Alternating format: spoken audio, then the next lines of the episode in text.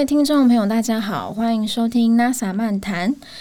今天这集呢，我们废话不多说，直接进入主题，因为我们有太多东西要分享。我们今天要分享的主题呢，是精品品牌背后的小故事。我跟 Natalie 共选了四个代表性的品牌，分别是香奈儿、爱马仕、LV 跟 Gucci。首先就先从香奈儿开始介绍起吧。Go，香奈儿女士呢，她出生于法国，然后生日是在八月十九号，她是一个狮子女哦。然后其实香奈儿的本名是叫做 Gabrielle Chanel，但是大众对 Coco Chanel 这个名字应该比较熟悉。那它这个名称的由来呢，是因为香奈儿一生呢有一段时间因为生计，她必须要养活自己跟妹妹，所以她就到酒吧驻唱。然后在当时呢，他最常唱的一首歌就叫做《Coco Rico》，所以他的客人们呢就帮他取了 Coco 这个小名，这也就是这个比较被人们所熟悉的名称的由来。后来呢，因缘际会下认识了一位富豪，并成为了他的情妇。虽然跟这位富豪的恋情呢最后是无疾而终，但是呢，在香奈儿的事业版图上，他算得上是一位非常重要的贵人，甚至也是因为这位富豪的关系。让他结识了他此生的挚爱 Boy Capel。然后呢，因为这位富豪的资助，他在一九一零年他就开了他第一家精品店。然后这家精品店呢，不是卖包包，也不是卖衣服，他是卖帽子。然后呢，因为有别于时下的潮流设计，在当时呢，这间帽子精品店呢就非常成功的替香奈儿在上流圈打响知名度。至于说为什么有别于时下的潮流呢？是因为当时在那个年代啊，风格普遍是走比较华丽的路线。举个例子吧，大家对《铁达尼号》里面的 Rose 边喘不过气边往船头飞奔的那一幕，应该都还印象深刻吧？那当时 Rose 所穿的衣服呢，就是那个年代所流行的风格。铁达尼号呢，是在一九一二年的四月沉船，然后就是小小的补充一下，让大家比较有那个年代的概念。对，然后那个时候的上流社会的女孩子呢，都必须要这么穿，常常拖地的裙摆，光是穿内里那层马甲就非常折磨人。对，那这一切呢，都只是为了要展现细腰跟丰满的胸部曲线。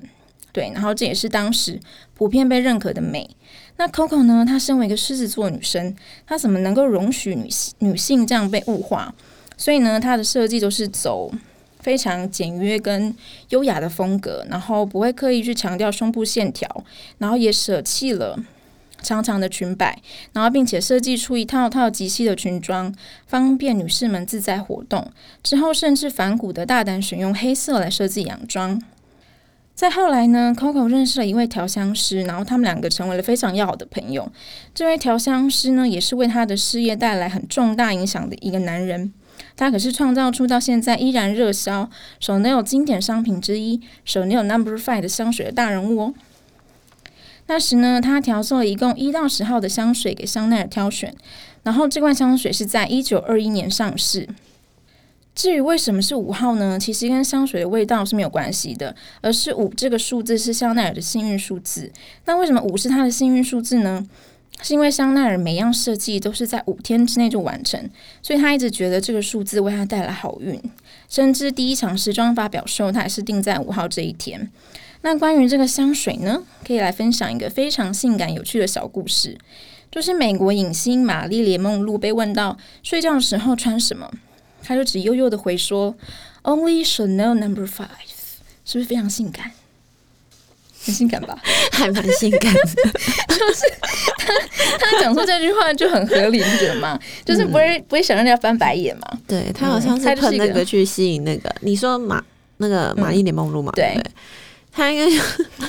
甘乃迪应该是受他这个 就是味道有很很强烈的吸引力。我说看到介绍，我就说嗯，对，这句话从他嘴巴讲出来非常合理。然后这段故事呢，是发生在这瓶香水上市三十年之后，对，所以可以知道经典是不怕时间的考验。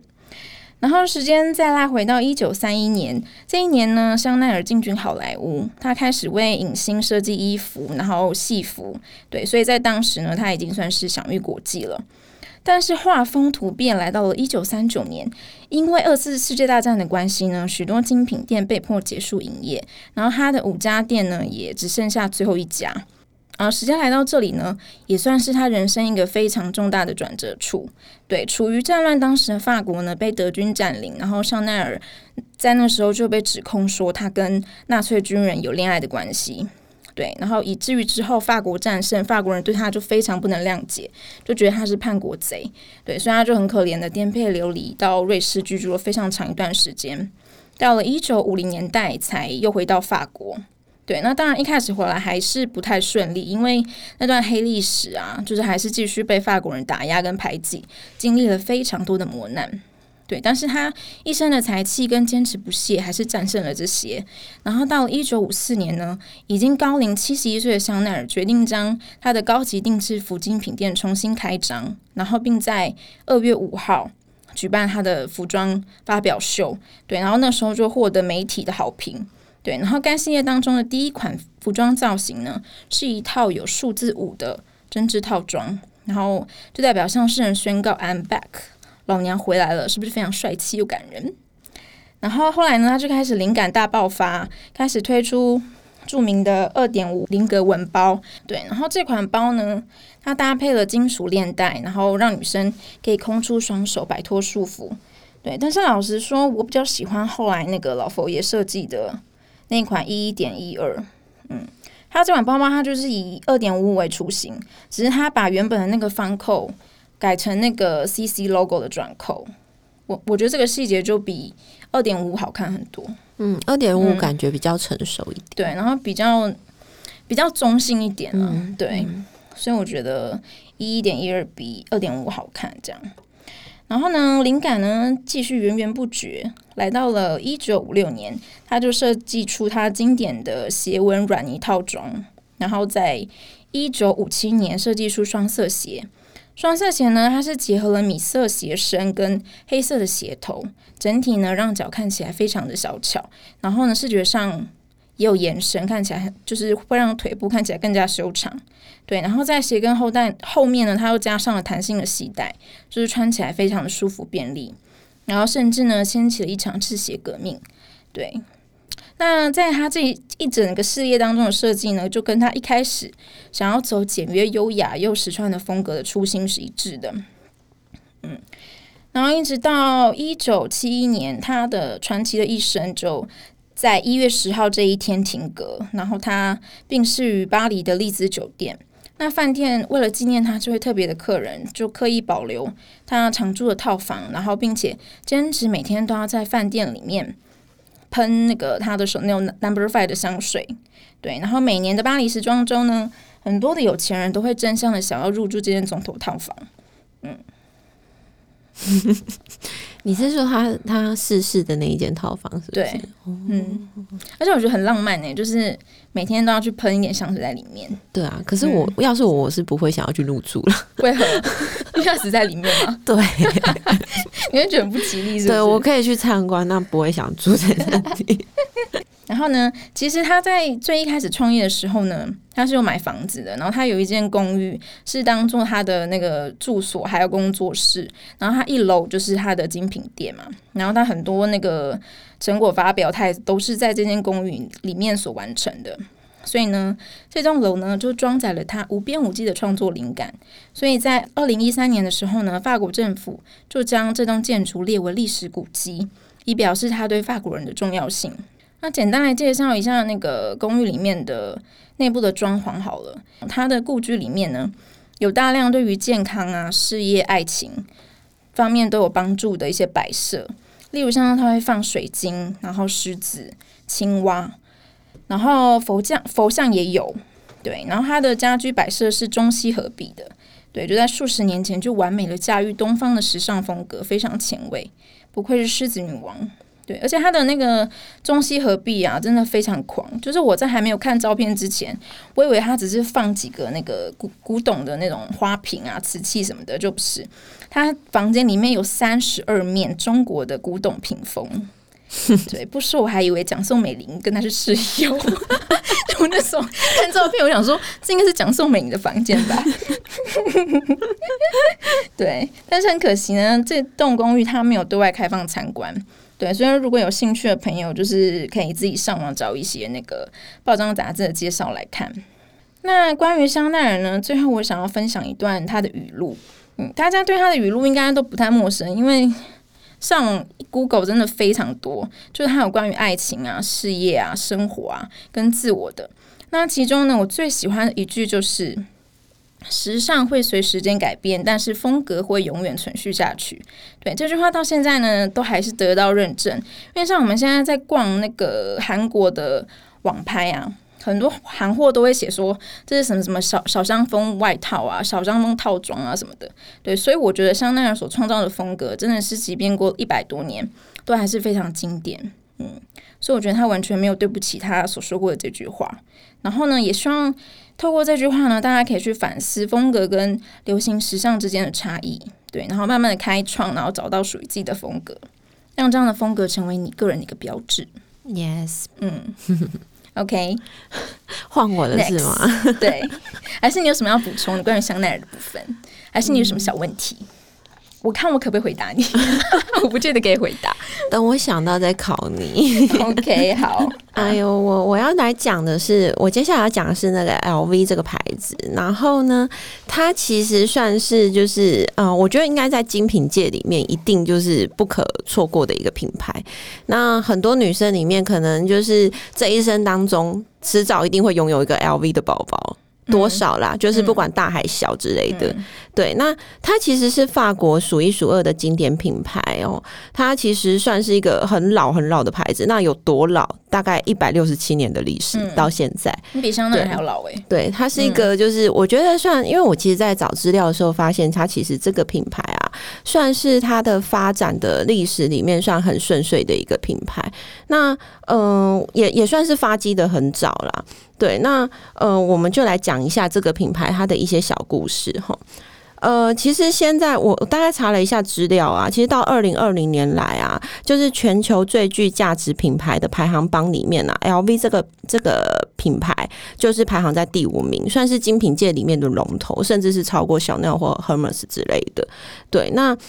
嗯，它有一些，就是它其实有很多小故事在啦。那其实有一个就是最经典的故事，就是大家其实刚刚萨汀他有呃小奈的部分，他有讲到那个铁达尼号嘛。那其实呃 LV 也有这个故事，它其实就是说呃他们在铁达尼号他们那时候在拍摄的时候，他们的呃一些科学团队有下去探看，就海底探看那个就是铁达尼号这一艘船。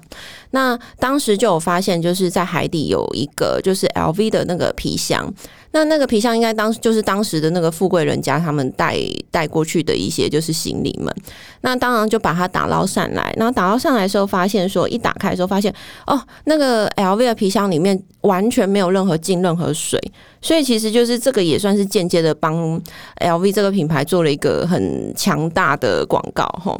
那呃其实讲到 LV 这个牌子啊，它本身是箱包起家的。那呃，其实就是他的创办人是那个路易威登这个老先生。他其实，在呃十六岁的时候，因为他其实成长在一个就是呃法国一个小乡镇，就是距离巴黎大概有四百公里的一个小乡镇里面。那他本身就是一个蛮有想法的人，所以他一直都是梦想说他一定要到巴黎去发展。那他大概在十六岁的时候就离开了他的那个就是生长的小乡镇，那就他是靠走路一步一步的走到，就是走了四百公里走到巴黎去。那因为这个路途很远嘛，所以他可能中间他有在呃经路途经的一个小城市里面有做就是工作。那这个工作其实就是他当时有做了一个呃木工厂的里面的一个像工嗯应该说打杂或是说学习技艺的地方。那他在那个木工厂里面呢。啊呃，工作了一段时间后，发现就是他其实学到了很多木材的优缺点，跟怎么样使用这个木材。那其实这也算是断呃奠定了大概 LV 这个品牌，它最后在做那个行李箱的部分的一个就是很很关键的技术跟那个基础哈。那他其实就是大概到了，嗯，就是他到了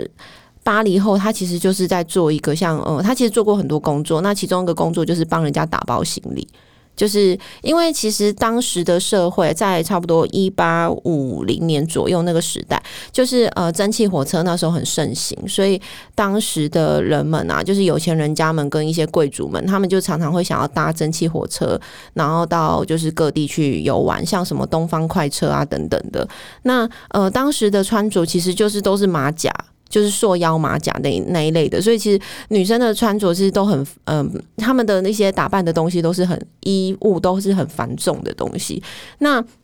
他们要专箱，他们其实通常就是那时候就是要去有一个专门的行李打包师，去帮他们把他们想要带去的一些旅游的服装啊等等，帮他们装箱到那个行李箱里面。其实它是有一个一个专业技术在的哈。然后呃，就是呃，路易威登这个这个老先生啊，他其实在最嗯在巴黎的时候，他有到就是有帮拿破仑三世的妻子当了行李制造师跟那个行李打包师的。的工作，那在这个过程当中，其实他有发现到一些小细节，就是觉得说，哎，嗯，就是。他发现很多行李箱，就是当时的旧式行李箱里面啊，很多的那个就是贵族们的女士们的服装，它其实经过就是挤压或是帮他们排放后啊，到了目的地，其实通常都没办法就是有很完整的呈现，可能就是会变成有很多皱褶啊，或者是会有一点变形啊等等的。那他觉得他就是呃，感觉他他就是在这个过程当中就有找到一些方法，就觉得哎，这个东西是是不是可以去改善那个行李箱的设计啊等等。的那在这个过程当中啊，其实他就是有一直在发想，他就是怎么样去改造更好的、更好的打包方式，或是更好的行李箱，去为这些贵族们服务。那呃，他也算是一个蛮有想法的人。他在一八五四年的时候，他就呃自己创立了一个行李箱的工作坊。那因为他之前的工作关系，所以他其实在做这个行李箱的工作坊的时候，他算是蛮有经验的，然后也很有心得，所以他那时候就一开始他就呃设计了一款当时就是改良了当时旧式行李箱，因为当时旧式行李箱其实都是圆拱形的，就是我们如果看一些比较早期的呃在拍差不多一八五零年代，就是十八世纪十九世纪当时的那个电影的话，会发现他们当时的行李箱大部分都是上面是有一点。呃，圆弧形的盖子，然后下面就是一个箱子，这样。那呃，路易威登这个老先生，他当时他就他就设计了一个平顶型，他其实就是把那个圆拱把它改成平顶的。那其实一方面是因为他觉得就是这样的话，其实他们在呃搭火车或是搭马车的过程当中，这个这个呃行李箱的叠放是可以比较安稳的，比较不会有就是跌落的滑落的问题。那再来就是它里面的一些空间设计，它也有做一些改良。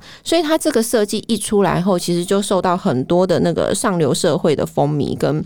跟就是他们就是一直就就是会指定说要买这个路易威登这个牌子的行李箱。那呃，其实他很快就成名了。那成名的时候，他其实也获得很多品很多。皇室各国的皇室的订单，像什么二皇啊、西班牙国王啊，或者是当时的埃及总督等等的，他们其实都有去跟那个路易威登定制，呃，他专属设计的一个行李箱的功能。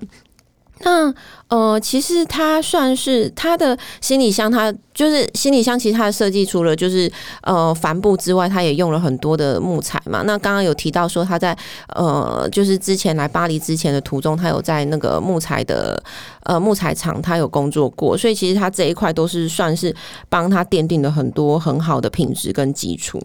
那呃，其实他发迹的很早吼，他差不多一八八五年的时候，他就已经在伦敦开设了第一间海外的分店。那那个时期，其实说真的，很多品牌可能都还没有还没有成立，或是都还没有定型。那他就已经呃，已经超呃，已经离开了巴黎，在世界各地开店了。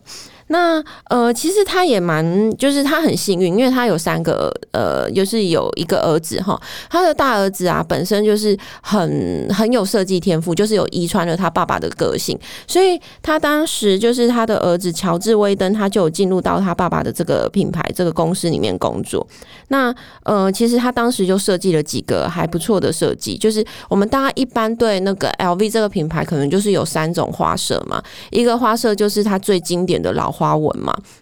那就是我们一般最常看到那个褐色底的，然后有一些小花在上面的那那一款。那再来第二个就是棋盘格，然后再来就是 EPI 的水波纹。那呃，大家可能常常都会想说，哦，LV 这个牌子应该老花纹就是这个这么经典的的花色，应该是最早开始设计出来的。那其实不是，其实呃，他们最早的设计的 logo 是那个呃棋盘格的设计。那这个就是他儿子，就是乔治威登设计出来。来的样式。那一八九零年的时候，他儿子也设计了一个，就是应该算是呃，除了设计之外，他也发明了一个东西，叫做黄铜的锁扣。就是大家现在买 LV 的包包旁边有些款式，它会挂那个小锁头。那它这个设计是其实有一点像是，就是说它的功能就是它要让客人啊可以用一把钥匙打开他所有行李箱的的所有行李箱的锁扣。对，它就是有点像是当时的专专利。那因为当时其实，在那个时代，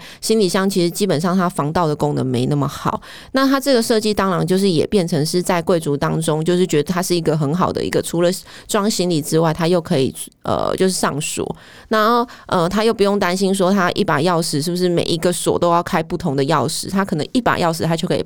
帮呃这个这个使用者开了他所有的各个行李箱的钥匙的的那个锁头。所以其实。这个设计在当时就是也是算是很很新创的设计，然后就是当然就是一样就是一炮而红嘛。那其实呃，我们在讲就是老花纹啊，就是这个最经典的这个花色，其实它是在呃一八九六年，大概就是比棋盘格晚了大概八年的时间，那设计出来的。那我们讲到说，路易威登其实他的创业路途上面都还蛮顺利的嘛，然后各个品牌都很喜欢，就是各个王公贵族或贵呃，就都很喜欢他们这个牌子，所以其实他很早就开始有被抄袭跟仿冒的问题在。其实仿冒这件事情也不是。是只有现在才发生，就是可能在过去那个年，即使那个年代就已经开始大量的仿冒，就是可能很热门的东西。那呃，乔治威登他就常会想说，那怎么样可以就是杜绝，就是大量被仿冒的。的的情况，所以他就呃，可能当时就设计了这个老花纹的部分。可是其实他设计也没有用啊，就是还是被大家的大量复制就对了。所以所以就可见他当时红到就是已经就是大家山寨都一定要仿仿他的那种程程度哈。那呃，在讲到说它的老花纹到底是怎么设计出来？其实它当时的概念是因为，呃，那时候在十九世纪的呃后期的时候，有很流行就是万国博览会嘛，然后那时候就是日式的呃文化开始流入到欧洲，然后那时候日本的设计里面有很多就是像服饰绘画什么之类的，他当时就很多将军啊或是家父的一些呃家徽。那呃，乔治威登他看到了这个家徽的设计啊，他就觉得哇，那个。日本的这个这个风格他很喜欢，然后他就把这个呃这个元素带入到他的那个品牌的 logo 设计上面，所以他就其实就变成了奠定现在这个老花纹的的风格。所以我们会想说，哎，怎么会有那么多的小花，或者是还有一些呃星星的纹路等等？它其实是用这个概念去设计出来的，吼。那再来讲到说它的那个发展历史，它发展历史其实真的是很顺利。它差不多在一九一四年的时候，它就已经在巴黎的香榭大道开了全世界最大的皮具箱包店。嗯，对，所以真的是很厉害。一九一四年哦，那时候中华民国抗战才 民国元年两年而已。你真的喜欢比这样的历史？对对对，就是一定一定要一定要对照一下这样。对他，然后他当时就是，其实他除了在巴黎开了最大的那个箱包皮具店之外啊，他也很快的在世界各地展店。他就是在纽约啊、华盛顿啊。伦敦啊，孟买啊，甚至到呃南美洲的那个阿根廷的布宜诺斯艾利斯这个首都开店，那可见就是他当时真的是很很火红的一个品牌。那到一九二四年的时候，他就是呃设计了一个全新的旅旅行袋，因为他之前一直都是在设计呃行李箱嘛。那当时就是可能呃大家的服装的习性也改变了，然后呃可能交通工具也更发达了，所以其实行李箱的需求可能相对就没有像过去的过去坐马车或是长途跋涉的这个过程，然后穿着又这么繁重的状态下这么的需求大，所以他设计了一个就是。嗯，Campbell 的那个呃，应该说它是旅行袋吧，就是其实就是我们现在看到的那个，就是 Speedy，就是那它的那个手提袋的放大版。那当时其实是先设计的这个 c a m p e l l 的这个旅行袋。那它这个袋子啊，其实就是很适合短期的旅行。那它就是要诉求说，你其实，在短期的旅程当中，你要带的东西其实都可以装到这个旅行袋上。所以其实它做了很多个尺寸出来。那因为它这个呃旅行袋其实也算是就是。也是蛮红的，所以他之后就做了他的缩小版的日用手提包，就是 Speedy 的上。上市哈，因为当时的女性啊已经开始出来上班了。那然后其实女性还是家庭跟事业两头跑嘛。那她当然设计的这个 Speedy 出来后啊，它其实设定是一个手提日用包，就是让让女性她可以就是很轻便的装很多她的可能呃一些她需要在往来家庭跟工作之间的一些小物品。所以它这个商品其实就是当时也是卖很热卖，那甚至就是呃还有因奥黛丽赫。本的需求就是去做了一个，就是二十五公分的这个经典尺寸，就是它的相对比较小的一款。对，那呃，再来讲到说，像它的水桶包啊，它水桶包其实也是在一九三二年就就产生的设计。那当时其实也是误打误撞，它其实不是要设计，不是要特别设计一个女性的包包，它其实当时是为了一个呃香槟制造商去设计的一个方便他们携带就是葡萄酒跟香槟的包。好棒啊！对，所以它其实那个包啊，你可以，你如果要放的话，是可以放四支倒立的，就是香槟酒。呃，四支就是直立式的香槟酒，然后再一支倒立的的应该葡萄酒放在中间，所以它总共可以放五支酒。对，那如果有拥有那一锅那一颗包的人啊，他其实都会知道说，就是水桶包下它的那个它的铆钉啊，或是它的它的整个整个。肩带啊，或是背带啊，等等，它其实都是有强化过的，它的皮革都是用料比较厚实的，对，所以其实呃，就意外的让这一款水桶包就是在当就是在日后就是变得很红，那这算是他们经典设计。那呃，一直发展到一九三六年的时候，其实还是很早啦。就是到一九三六年的时候，已经到他们第三代传人在接管了。然后那时候，LV 这个牌子已经是红到就是整个全球基本上是全球的品牌了，就是跟现在差不多。那它已经红到什么程度？就是它已经除了做箱子。就是旅行箱或是呃手提包之外，它甚至还有做各式各样的呃配件，或者是跟旅行相关的定制。那定制什么？定制呃梳子啊、镜子啊、香水瓶啊，还有甚至盘子啊。呃，骰骰子啊，对，甚至连网球拍、高尔夫球袋，它都有设计，它都有帮大家定制，所以它其实商品是超级多的一个品牌。它商品有多多哈？它商品大概就是可能，呃，它光它就是我们我上网去查了一下资料，就是光它的箱包的产品，就是只是行李箱跟包包这个，总共就有一千多款。一千一百多款的设计，对，那那这样就是可见它就是一个包山包海的大品牌。那大家都觉得冠上 LV 这个设计就是特特别的，就是不一样。那当然，它的东西一定有它的价值存在。那一直日后到差不多一九五九年到一九六五年这个这一段期间呢，它每年至少有二十五款的设计，然后总共啊设计了一百七十五款的新品。嗯，对，所以其实它都一直在一直高产量的状态下一直在发展。那呃，来讲到说台湾什么时候 LV 第一间店进驻到台湾，大概是一九八三年的时候，他在呃 LV 就是第一次进入到台湾这个市场，然后是在呃仁爱圆环，就台北市的仁爱圆环这个地方开了第一间分店。那一九八四年的时候呢，LV 就正式的在纽约跟巴黎上市了。对，那我们讲到的说，刚刚提到说它有三个花色嘛，一个花色就是 EPI 的那个水波纹的花色，它其实是在一八一九八五年的时候，它才被呃设计出来的设计，所以它算是很近代、很近期的一个设计哈。那嗯，讲到就是它现在 LV 它已经现在是一个集团嘛，一个控股集团。他其实是，呃，他在一九八七年的时候，他与轩尼诗这个就是酒商，这也算是一个非常老的牌子。那两个很老的牌子就强强合并，就产生了一个新的就是集团，叫 LVMH 集团。那这个这个集团也是之后就是超强，就是等一下会跟大家再分享，就是它强到什么程度哈。那嗯，这个牌子啊，它其实就是嗯，应该说他在一九八四年的时候上市的时候啊，路易威登。家族其实是渐渐的退出他的管理层。因为就是其实他们比较厉害的地方还是在设计跟手工的部分嘛，所以其实他们在呃这个时代的眼镜下，他要管理这个公司，甚至是让他更加的就是发扬光大，一定是变成会有 CEO 去去做这个这个呃集团的管控。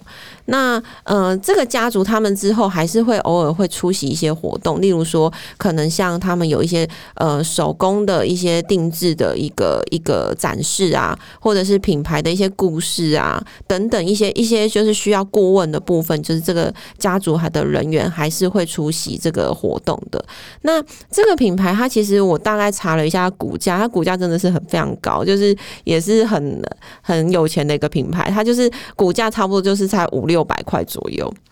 对，而且它其实啊，即使是现在疫情之下，它的股价都没有跌。它的它就它的股价就是你看它的波段，就是呃，它的波段大概这十年嘛，就是一路一一飞冲天的状态下一直往上跑。那我想应该就是可能是他们也有生根在除了就是欧洲或是一些比较开发的国家之外的一些地区，像可能中国的崛起啊，就可以让它就是可能在中国市场就有很大的消费力道之类的。那这个品牌就是这个应该说这个集团 L。LVMH 这个集团，它其实之后就是也呃旗下就是有收购了蛮多，就是并购了蛮多的大牌子，也是一个就是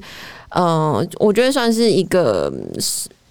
这个品牌应该这这个集团应该一个比较南瓜了，就是世界上非常有名的大牌，就是像我们来讲就是 Dior 嘛，然后还有 Louis V 嘛，然后还有就是像 Fendi 啊、Kenzo 啊。然后 Bulgari 呀，然后纪梵希呀，然后最近这几年他收购了蒂呃 Tiffany 这个牌子，对，所以其实他每一次收购一些新的品牌，他都可以就是帮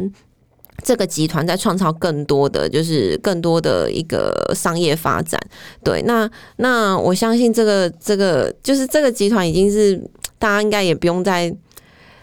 就是我只能说，就是用强到爆来形容这个 这个集团。好，那我们现在讲到说，就是再再来讲到说它的材质的部分啊，其实它的材质就是真正大家可能会以为说它的老花的经典纹啊，还有棋盘格到底是不是真皮呢？其实它不是，它其实就是帆布，然后再加上一层 PVC 的涂层，然后上面去做压纹还有印刷的工作。所以其实它就是之所以说呃很。呃，防水啊，很耐用啊，耐磨啊，就是因为它有做了这个这么，就是在帆布上做了一些加工。对，那真正它用皮革真的纯皮质去做的，就是 EPI 的那个水波纹这个系列，它就是真的是用真的牛皮，然后去压那个压纹，然后去上色。对，所以其实就是它还是有一些些不一样的地方。那再来就是讲到说，L V 这个牌子，它的呃，其实我们刚刚一直在提到说它是箱包起家。那箱包起家其实就是跟旅行有关嘛。因为他当初成立也是为了贵族们的旅行去设计的这个行李箱，所以你会发现日后在 LV 它的那个就是一些广告啊，或者是设计理念上面，它其实都是一直奉行的就是旅行的精神。所以呃，像我们在看很多它的广告，就有时候会看到摩洛哥，他在摩洛哥拍啊，或是在什么就是呃里约拍啊。对，就是一些就是很有呃，或是像什么加州的棕榈泉啊，或是京都啊，都是一些比较有呃有文化气息的一些有特色文化气息的一些城市，来呈现它这个品牌的一个度假系列的一些旅行的精神的的特质哈。我觉得他们箱包就算当那个家饰也很美。对啊，嗯，而且它箱包其实叠一层这样，它箱包其实到现在，因为它到现在箱包的部分都还是都。就是纯手工定制，所以像他，如果你要跟他订一个就是行李箱的话，基本上他做的时间是蛮久的。嗯，但是他的就是，其实你说你舍不舍得舍得拿来用，也不一定舍得拿来用啦。但是你就是会觉得它很美嘛。那然后就是很有一个这百年的历史跟精神。有些人跟你想的不一样，他们一定舍得的。好，然后再来就是说，像嗯，我们讲到 LV 这个牌子，它其实还是有它就是比较就是垂垂老矣的时候啦。因为毕竟这个牌子已经一百多年了，那设计其实也是会到一个瓶颈嘛。那在一九九八年的时候，他们就挖角了一个，就是那个就是大家都知道的那个。Who？就是我们现在都知道 谁？我真的不知道。Mark Jacobs 哦，对，然后他就是找了他进来。那其实他算是纽约当时很新锐的设计师，所以其实大家都是很期待他会不会为这个这么百年的老牌们创造一些新的，就是新的文化气息跟设计风格。那的确，他在这个 LV 这个集团底下，就是这个这个品牌底下，帮他们创造了很多新的概念。吼，那所谓的新的概念，就是他其实也当时有找了那个村上隆，就是日本的著名画家去做一个就是限量的限量的设计。那当时就是设计的像樱花包啊、樱桃包啊，但是它就是把它的老花再加印的这些就是可爱的图案或是一些日本元素的图案在上面。那当时也有开发一些新的材质，像什么牛仔布料的。就是如果大家有印象的话，或者是可以去看一下，其实 LV 是有出过牛仔布料的那个包的，然后也有一些像什么缩小版的老花纹的包啊，然后彩色版的老花纹啊，然后还有就是呃白色版的棋盘格啊，这些这些其实都是他们很经典的设计，但是它可能不是都是阶段，就是一个期间一个期间的限量设计哈。那呃当时就是呃这个品牌其实应该说 Mark Job。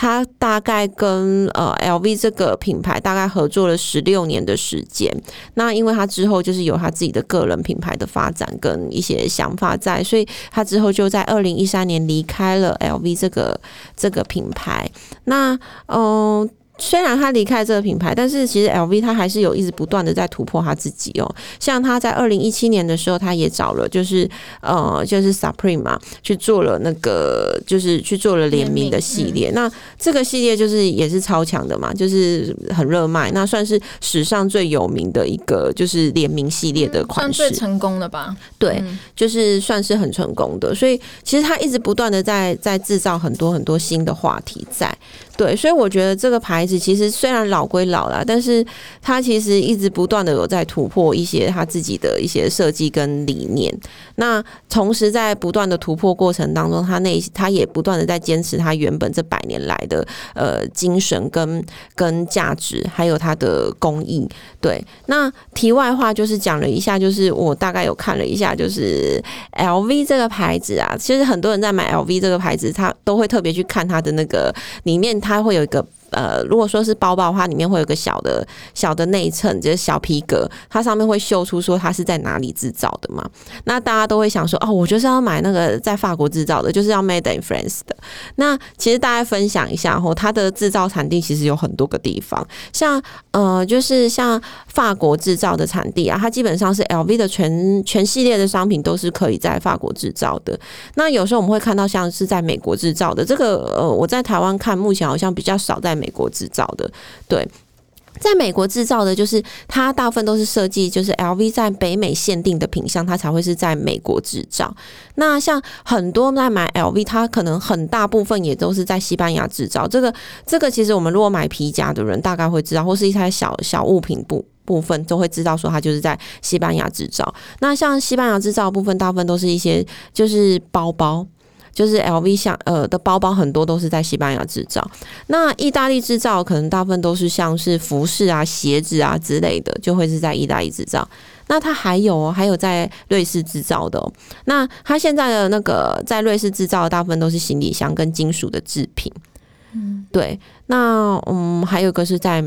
呃德国制造的。德国制造的话，基本上它就是制造一些，也是就是一些小东西跟金属制品。所以其实这是分享给大家，就是如果说呃你手上拥有 LV 的包包或是它的商品，然后或者是你之后在买 LV 的时候，你会好奇说它的产地的部分啊，其实也不用那么坚持一定要在法国制造啦。其实它它是因为他们品牌内部有一些有一些就是可能规划吧，所以就是它分了一些产地去制造，但是品质我相信他们一定是一定是就是非常坚持。他他们的工艺的，所以嗯，就是分享给大家。那我 LV 的故事大概分享到这边，那接下来给 Satin。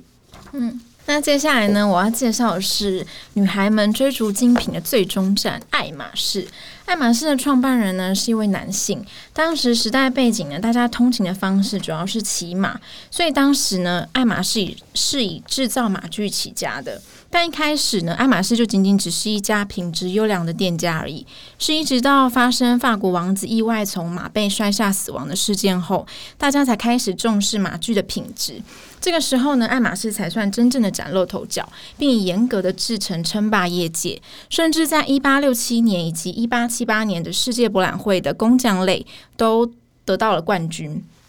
对，一八六七年呢是创办人本人去参加的，然后一八七八年呢是他的儿子参加。对，那我们刚刚讲到的都是马具的部分，然后是一直到了那个爱马仕的曾孙艾米尔先生接掌后，他也是将拉链引进法国的第一人，然后之后并设计出第一款有拉链的包包，然后他也洞悉未来知道汽车会快速的取代马匹成为主要的交通工具，所以开。所以开始开发生活旅游相关的皮具用品，然后呢，之后呢，他就将他的事业交给他的女婿 Robert Dumas，然后也是在这个时期，爱马仕的 logo 才被真正的确立下来。为了秉持他们的初心跟不忘本，爱马仕的 logo 呢，仔细看上头分别是马，然后马车，再是马夫，以表以表示他们是从做马具起家，一直渐渐发展成现在的精品帝国。那大家就算没有买过爱马仕，也也知道，就是他们的包包非常的难等，就是它是一个没有办法让你早买早享受的精品品牌。那是因为呢，他们从创立到今天都秉持着坚持要手工制造，坚持不用机器大量生产。那无形间或许也渐渐变成一种饥饿行销吧。那他们的手工制成特殊的地方在哪里呢？那是因为爱马仕的每个包包都是利用双针缝法。这个缝法呢，是将两根针穿在同一条线的两头，然后并在同一个针孔中交叉缝合，创造出非常坚固的缝线。那这种无法由机器取代的技术呢，仅能仰赖他们的工匠纯手工制作，也就造就爱马仕在精品包界的传奇地位。那你以为他们包包卖出去之后就结束了吗？真的得讲一下爱马仕包包特殊的保护服务。那我觉得这么高单价的商品呢，它的售后服务再怎么好也都是很合理。但是真正在了解他们是怎么样服务他们的客户之后，真的就能理解为什么他们能够在金字塔的顶端称霸百年以上。爱马仕每个工匠呢，在退休前，他都要受服他自己制作的包包。也就是说，就算包包卖出去了，工匠跟包包的缘分还没有结束，就是包包有问题，都还是得由原本的工匠去进行维护处理。对，然后所以呢，每个包包都有工匠的编号。就是或许你会问说，那如果工匠离职了或是过世的话怎么办？对，那这个答案呢？等我买包的时候再告诉你。我会直接问那个柜姐这个问题。对，然后每个包呢都有它的制造日期，就是方便工匠在维修的时候呢，就可以用那个该年份的皮革来修补，然后以保持这个包包的完美无瑕。对，那你可能又问说，那万一皮革早就用完怎么办？就是同上，等我买包的时候再告诉你。对，那我觉得这个细节到不行，服务就是非常的厉害。嗯，然后再来呢，再说一下为什么橘色是爱马仕的代表色，就是他们一开始的那个外包装啊，其实是乳白色的，然后也是因为二战的爆发，所以导致他们那个乳白色的原料大缺，所以当时呢，他们的纸盒供应商呢，就只剩下最不受欢迎的橘色盒子，库存就堆得满坑满谷。那简单讲一下，为什么橘色会这么不受欢迎，是因为当时的人们都觉得说。橘色是禁忌的红色跟诅咒的黄色所混合所产生的颜色，对，所以他们就觉得这个颜色比较不好，然后比较低贱，所以很少人会选用这个颜色。但是当时呢，爱马仕意外的觉得这个橘色跟他们家的皮革非常的匹配，可以凸显出他们家皮革的特色，对，所以就买单，然后一直沿用到今天。爱马仕呢最有名的包包就是两种嘛，就是第一种是凯利包，然后第二个是铂金包嘛。那凯利包呢，它其实一开始并不叫凯利包，它会叫凯利包呢，是因为摩纳哥王妃 Grace Kelly，她那时候就被拍到说她拿那个爱马仕那一款包包遮她的孕肚，对，所以就意外了打响了这个包包的名号，然后把那个包包改为凯利包。然后第二个铂金包呢，相传是英国女星。Jane Birkin 跟当时的爱马仕的 CEO Jean Louis Dumas，他们在飞机上巧遇。然后呢，这个 Jane 呢就跟 Louis 抱怨说，他就是使用的包包都很小，然后里面都没有隔层，他觉得很不实用。对，那就因为这段对话呢，就让 Louis 有灵感，然后铂金包就被设计出来了。然后并且以 Birkin 这个名字来命名。然后有另外一个说法是说，Birkin 在抱怨完之后呢，他就开始跟 Dumas 就是在航行的过程中边聊天，然后他们两个就一起设计出这款包。对，所以才用 Birkin 来命名这款皮包。对我个人是觉得第二个说法比较合理一点啊。嗯，对。然后呢，如果这两个包比较起来的话，我是比较喜欢凯利包，因为我觉得凯利包比较优雅。嗯，然后爱马仕呢，还有另外两款包，我也觉得蛮好看，一个是 Lindy，对，Lindy 包呢，它就是比较随性优雅的，就大家可以去 Google 它的照片。我刚刚在来的路上啊，前面就有个贵妇，她就是背 Lindy 包，然后有那个他的把手就缠他们的那个丝巾。对，我就觉得嗯非常好看。然后另外一个包是叫枪锁包，对，它的包包的锁头呢就是那个枪锁，然后就是它的灵感来源是马厩上面的锁，嗯，它这个包包就是比较帅气，对，然后设计很简单。那最后再来分享几个爱马仕有趣的新闻，在欧美啊，就是拥有最多爱马仕包包的女星是维多利亚贝克汉嘛，这个非常合理。只是说她的那个实际上拥有多少，报道中没有没有讲到。对，然后亚洲代表的话呢，就是一个叫她是一个新加坡名媛，她叫 Jamie Chua。嗯，她有她一直到二零一八年，她拥有的包包是两百个以上。然后她的那个衣帽间需要他的那个指纹才能够进去。他进去之前他要压他指纹，是上亿的那个。对对对，然后再来呢是就是最贵的爱马仕包包到底有多贵？它是在二零一七年的香港家饰的拍卖会上，它是呃，它的材它的那个皮是喜马拉雅鳄鱼皮，对，所以它以台币一千多万的天价拍出，然后也是当年创下全球最高价的包款拍卖记录，对。但我觉得这种就是这种包应该就是收藏吧，应该不会疯到就是把它背上街。再套句一句话，有钱人的世界你难以想象。有钱人跟你想的不一样，所以这是很有可能发生的。对，哦，好，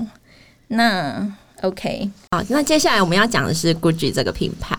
嗯，它对我来讲的话，我在做这份功课的时候，觉得它就是一个高潮迭起的品牌，不论是它的家族故事，还是它的设计风格。那嗯，其实它在每个人心中应该有不一样的设定跟。跟他的形象，像有些人他可能会觉得他就是一个很性感摩登的感觉啊。再来就是有些人可能认为他就是一个很蛮优雅经典的品牌。然后现在的人，可能现在年轻一辈的人对这个品牌的认知，可能就会觉得它是一个很文青啊、很复古啊、很潮流感的感觉。那其实啊，GUCCI 这个牌子，它现在其实呃已经渗透到我们每个人的生活中啦。除了就是它的那个乐福拖鞋嘛，那乐福拖鞋就是超红，现在应该大家很。很多人脚上都有一双，像我朋友萨汀，他现今天就是穿这个乐福拖鞋。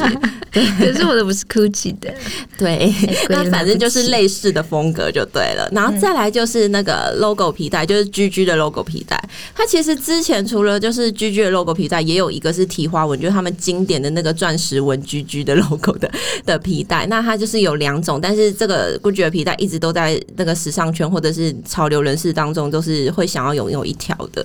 那再来就是我们要讲到说，他这个品牌啊，其实我们来讲一下那个 Gucci 这个老先生好了。他其实，在年轻的时候啊，就是离乡背景，他他其实原本是意大利的佛伦斯人，那他离乡背景到了伦敦去工作。那嗯，他本身就是一个很有性格的人啊，所以他才会选择跑跑到伦敦的一个高级饭店工作。那因为那时候他很小，所以他其实身上没有什么技能在，所以他的工作就是做一个就是电梯的那个就是电电梯的服务人员。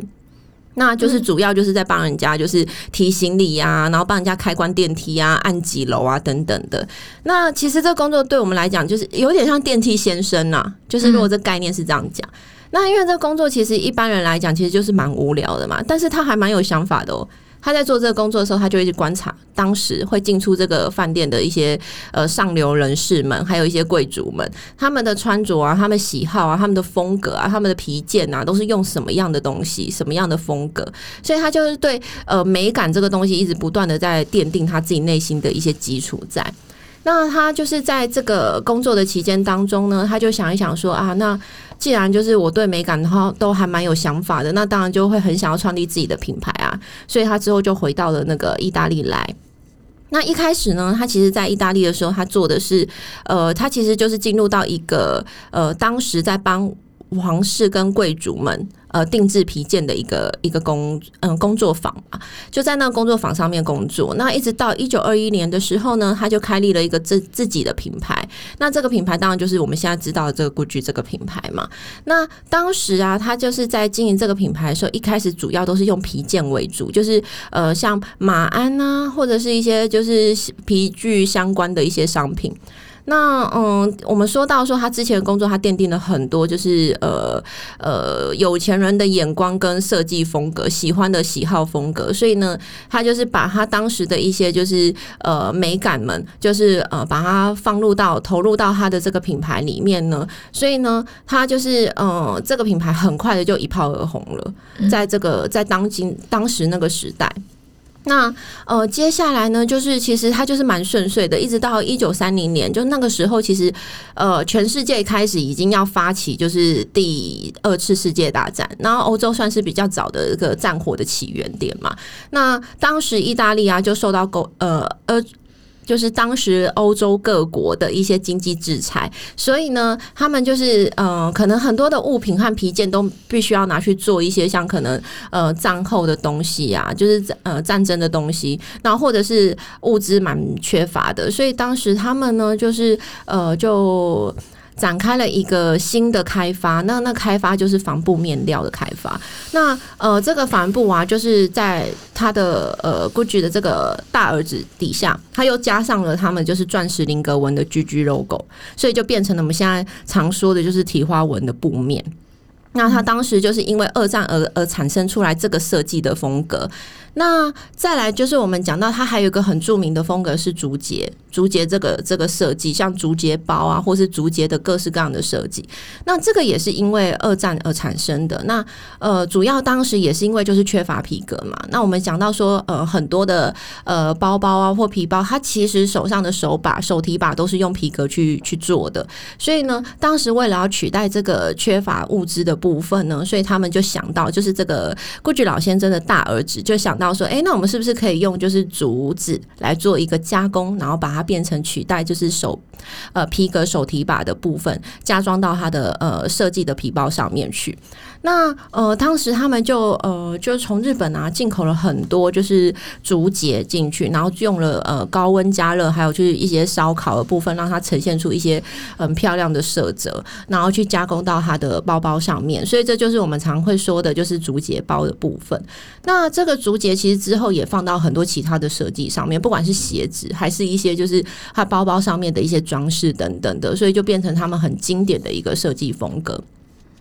那在讲到说，Gucci 它还有没有其他的经典设计呢？还有，它还有一个就是呃马衔链的设计。那这个马衔链的设计，它就是在于说，呃，当时我们讲到说，Gucci 这个牌子呢，它是呃制造马鞍起家的嘛，就马鞍跟各式各样的皮具起家的。那所以当时就是它运用了就是呃马具上面的马衔跟马镫这两个东西去做了一个就是一条呃连接而成的一个设计。格，那这个风格呢？它其实运用到呃，就是其实它也运用到很多地方，像它的包包或它的鞋子上面。那之所以它会变成非常的热门，是因为它就是把它运用到呃乐福鞋上，就是我们现在说的这个那一双拖鞋。对，那其实这个乐福拖鞋其实当初在呃美国就已经很流行，但是美国它。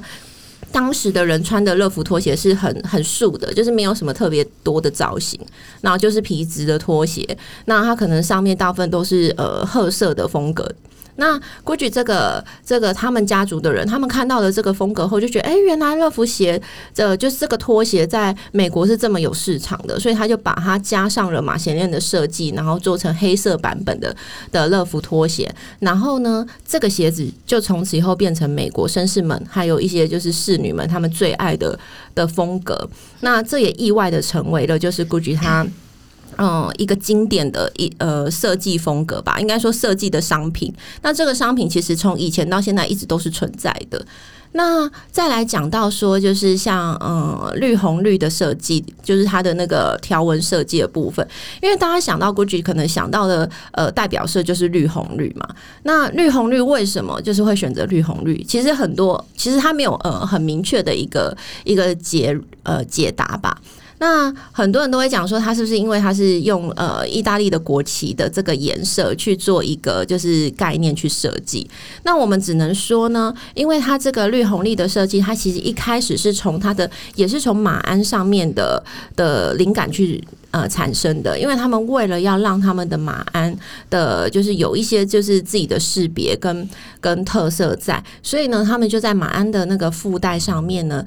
呃，加装了绿红绿的颜色去做一个就是设计，然后呢，这个绿红绿的颜色就意外的成为他们的经典代表色，因为它实在是太抢眼，因为呃，红绿配狗臭屁嘛，所以就是。绿红绿自然就会变成非常抢眼的一个风格，对，那它就变成说，他们其实是到现在为止，我们看到很多 Gucci 的它的 T 恤啊，或者是什么设计啊，它其实都会用这样绿红绿的颜色去做一个一个象征。那嗯，再来啊，就是我们讲到说，它还有一个大家可能我们年轻人比较不会那么清楚的一个经典设计，就是它的那个呃 Flora 的那个花草图的丝巾。那嗯，其实讲到 Gucci，大家可能对他印象还有一个另外一个象征，就是他有很多花草的那个系列的一个一个风格，不管是他大部分都是在它的成衣上面，或是一些比较经典的设计上面会有这样的东西。而这个东西呢，其实当初会成呃会产生呢，是因为当时的葛丽斯凯利。他就是在呃一九六六年的时候呢，跑到了那个 GUCCI 的米兰旗舰店购物。可是他在这个购物的期间呢，他一直找不到他喜欢的风格。那嗯，GUCCI 他的创办人为了不要让就是呃格丽斯凯利。觉得很失望，所以呢，他就请了当时意大利的插画名家呢来帮他做一个设计。然后这个插画名家呢，他就用了就是呃春的概念去设计了一个就是花神系列的的丝巾的图绘哈。然后这个图绘就把它做在丝巾上面，然后就成为了他的一个很经典的代表作。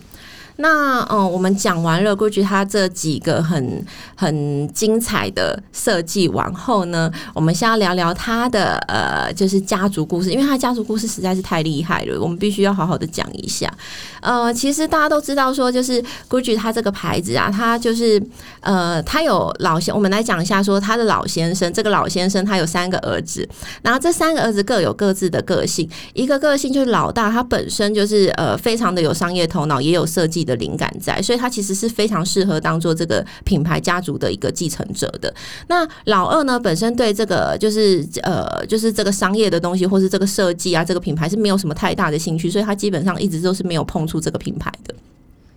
那老三呢？他其实就是呃，从小就长得很俊俏，所以他很很小他就直直接进入了演艺圈，所以他对这个品牌其实也没有太多的野心跟想法。所以这个品牌基本上就是呃，就是呃，这个老大这个儿子呢，在在扶持老爸，然后就是一直一直在经营下去这样。然后其实他真正的故事起源啊，会是在于就是破裂的开始呢，是因为呢，其实当时就是呃，就是这个老先生呢。他就是把，就是准备，其实他也也得分股嘛，所以他准备就是把他的呃股份啊分给了他三个儿子。那三个儿子里面呢，就是因为我们刚刚讲到说老二他本身是没有什么野心的，所以他就把他的呃他的股份手上的股份卖给了他呃哥哥和弟弟们，所以他的哥哥和弟弟都各自拥有了百分之五十的这个这个家族的股份，这个品牌的股份在经营。但是因为老三他本身就是对这个品牌也没有太多的想法在。所以他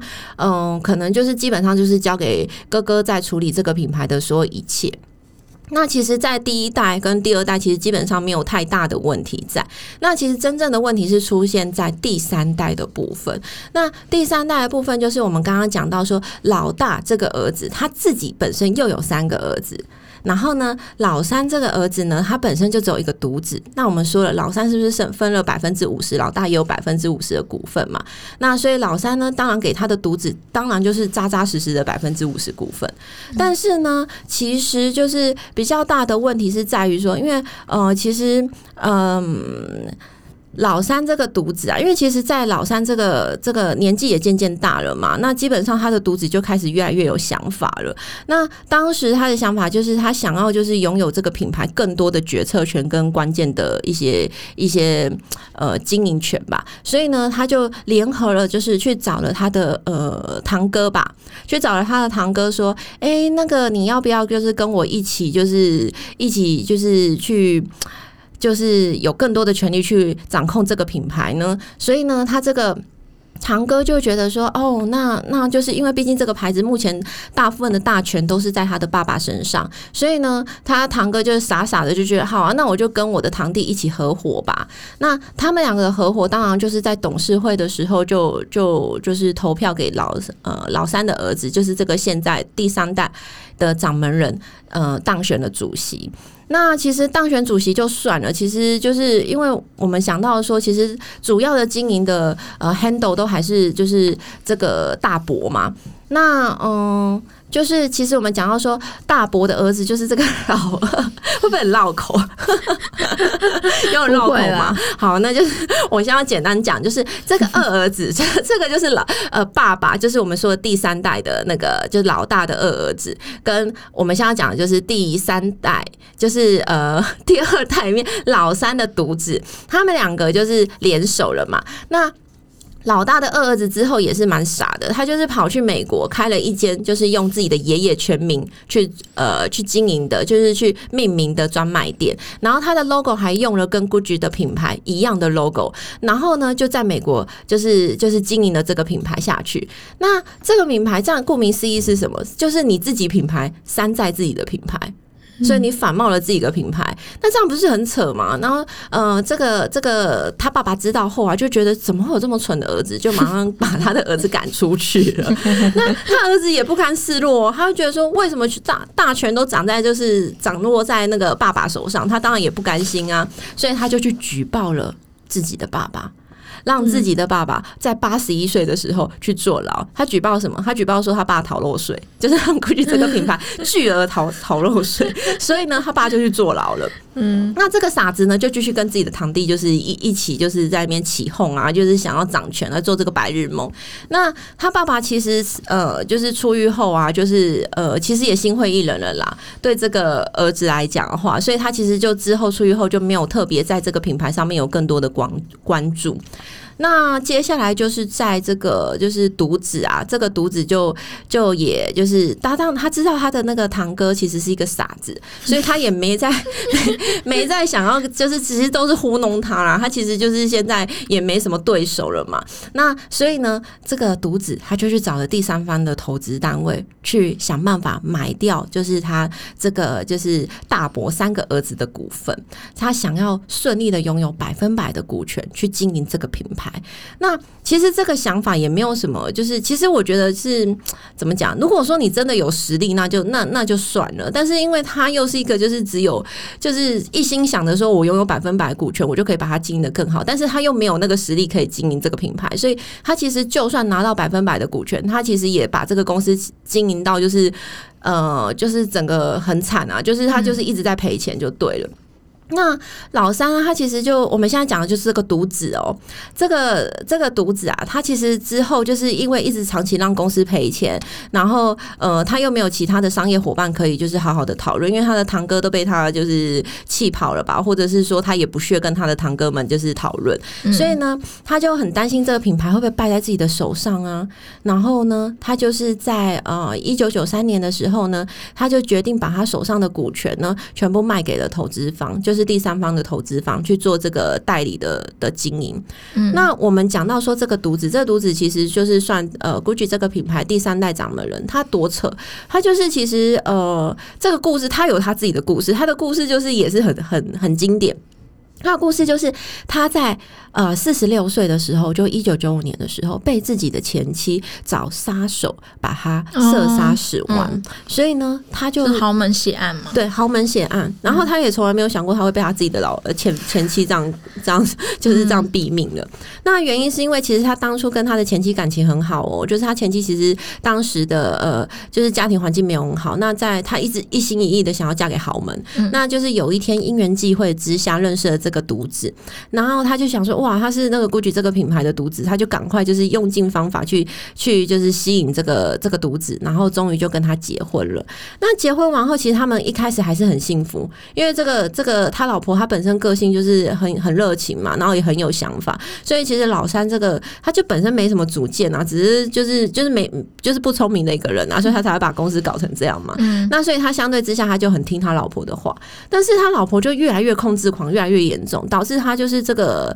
这个先生真的有一天他真的受不了，他觉得他没办法再继续被他掌控在他的他的魔爪底下了，所以他就有一天就是当然他们就是之间有很多就是错综复杂的故事，那。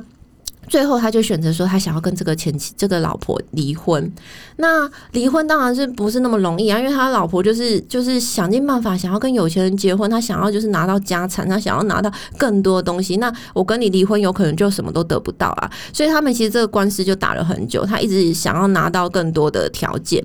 那最后呢？他就是也真的就是这个第三代掌门人，最后就受不了了。他想说：“好吧，那你要的条件我尽可能的提供给你，但是在有限度底下，就是呃，他们签订的条件就是每年这个这个前期可以享有九十万英镑的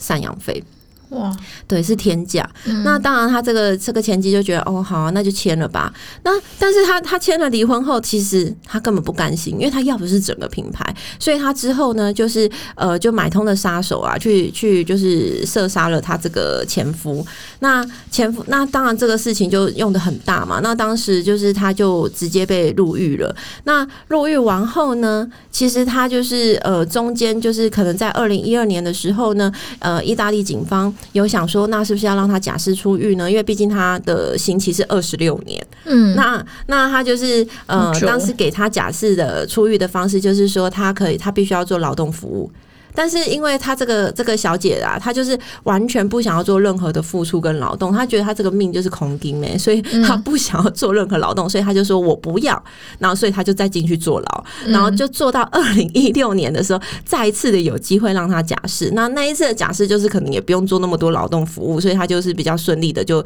就假释出狱了。那假释出狱后呢，她依然过得非常快活的生活，因为她有每年享有九十万英镑的赡养费，嗯，所以她就时时。就是抱着他的狗啊，然后就是逛这些精品店，然后一样是过非常奢华的风格的生活。然后呢，他其实有一句非常经典的名言。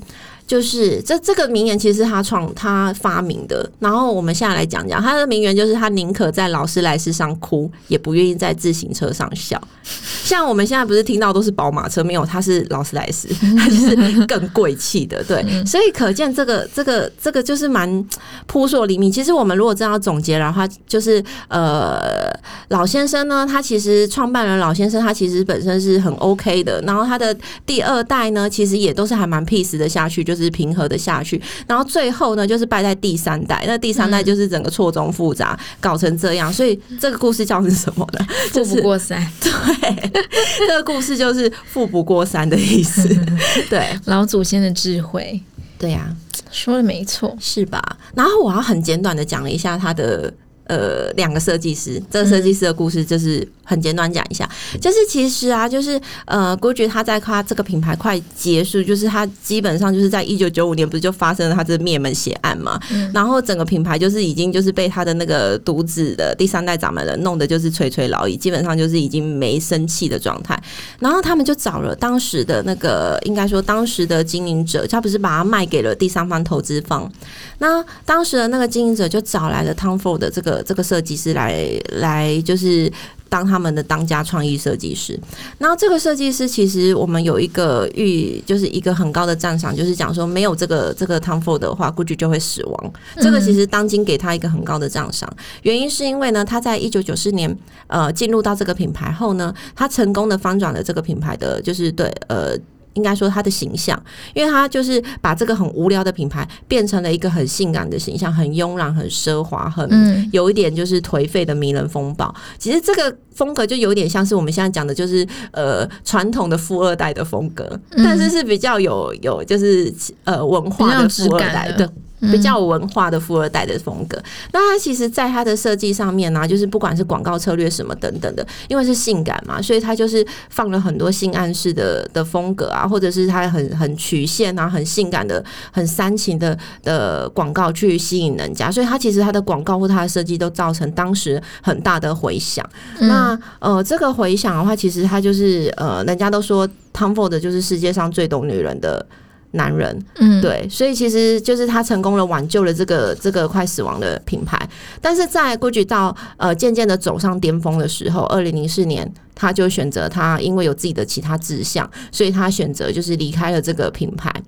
那怎么办呢？这个品牌瞬间就是没有 Tom Ford，那不是等于就是几乎就是没戏唱了吗？那呃，就是只好他们就是当时也就赶紧找了一个新的设计师，叫那个 Frida。那这个 Frida 这个女生呢，她在二零二。呃，零六年上任后呢，他就是想要改变 Tom Ford 的这个这个风格，因为每个设计师其实都有自己喜好的风格跟特色嘛，所以他就转变了 Tom Ford 这他的风格，变成一个就是比较性感优雅的风格，就是比较偏向优雅甜美。的路线，嗯，那其实就是大家因为 Tom Ford 它的设计实在是太强烈，而且它造成当时就是以呃，应该说这十年都是一个轰动，所以呢，它其实，在呃，就是它的设计并没有得到特别多的回响。那它其实，在二零零五年、零六年秋冬那一季的那个时尚周的时候呢，他给大家一个惊喜，就是让 Gucci 重回了 Tom Ford 这个时代的性感风格。所以呢，他就是还是呃，其实他也了解啦，就是呃，大家。对 Tom Ford 的风格的一个喜爱，对喜爱跟惋惜。那其实他就是在经营带领 Gucci 这个品牌八年之下，呃，其实算是比较就是平缓的八年。在二零一四年呢，他选择离职了。那他们又再一次陷入就是没有设计师的状态。嗯，那呃，当时的经营者呢就想到说，嗯，他其实一直在挑设计师，呃，但是他们的旗下的呃饰品饰品设计师，就是我们现在看到的这个最新一代的那个 Gucci 的总设计师，就是呃，就是。Alexander Michelle 这个这个这个设计师，他其实当时没有考虑到要让他来当这个品牌总设计师，因为他就想说他做配饰配做的好好的，应该也还好。但是他呃，这个总裁跟了这个 Michelle 他聊天聊了一段后，他发现呃，他其实是一个很有想法，而且很了解 Gucci 这个品牌的历史，所以呢，他决定要让他试试看。那他一上任后呢，就立马颠覆了大家的对 Gucci 的认知，因为他其实本身也是一个风格很强烈的人。所以他就成功的扭转了当时就是这八年，其实，在 Frida 底下的一个就是比较平淡无奇的一个设计风格。